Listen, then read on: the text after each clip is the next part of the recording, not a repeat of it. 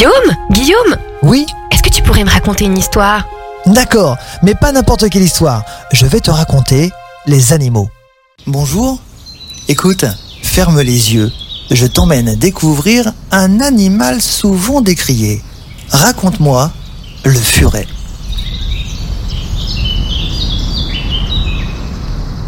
Pourquoi le furet ne sent pas bon? Le furet est le cousin du putois qui a pour réputation de beaucoup puer, d'où son nom. Ils ont des glandes qui sécrètent cette odeur pour marquer leur territoire, pour se défendre, mais également pour les amours. Seuls les mâles dégagent une forte odeur. Les femelles ont tendance à être beaucoup plus agréables au nez. Est-ce qu'on peut en avoir à la maison? Tout à fait. Le furet fait aujourd'hui partie de ce que l'on appelle les NAC, c'est-à-dire les nouveaux animaux de compagnie. On peut donc en avoir chez soi, à la maison.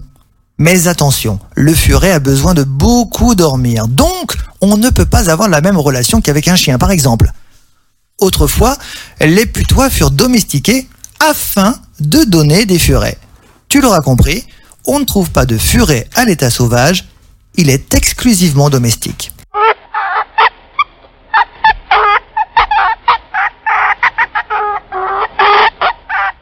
Le putois est-il devenu le furet domestique On trouve des traces de la domestication du putois devenant furet à partir du IVe siècle. Il fut utilisé pour la chasse aux lapins et rongeurs car c'était plus facile pour lui que pour le chien de rentrer dans un terrier. Il existe deux pelages différents, le putoisé et l'albinos. Le putoisé ressemble de près à la couleur des putois. L'albinos possède une robe blanche. C'est ce dernier qu'on utilisa en premier pour la chasse. Tu imagines un furet de couleur blanc gambadé dans la forêt à la recherche d'une proie? Imagine maintenant un putoisé.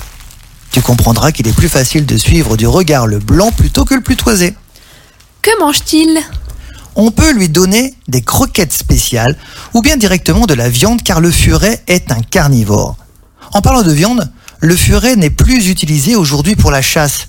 Il avait tendance à rester dans le terrier avec la proie qu'il avait attrapée. Pour la manger, bien sûr. Du coup, les chasseurs n'étaient pas très contents.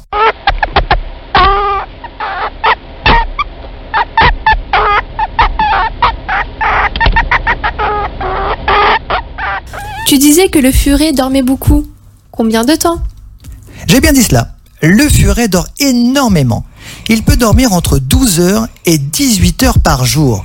Roulé en boule au chaud sous une couverture, il te sera impossible de le réveiller quand il sera en face de gros sommes. Mais attention, lorsqu'il se réveille, c'est pour être une pile électrique et ne laissera que peu de temps de répit, toujours à vouloir trouver quelque chose à faire, à gratter, à jouer. Il ne faut jamais oublier de prendre le temps de t'en occuper. Ce podcast vous a été proposé par Radio Pitchoun et compté par Clara Moreno et Guillaume Covini. Merci pour votre écoute. On vous dit à bientôt pour de prochaines histoires.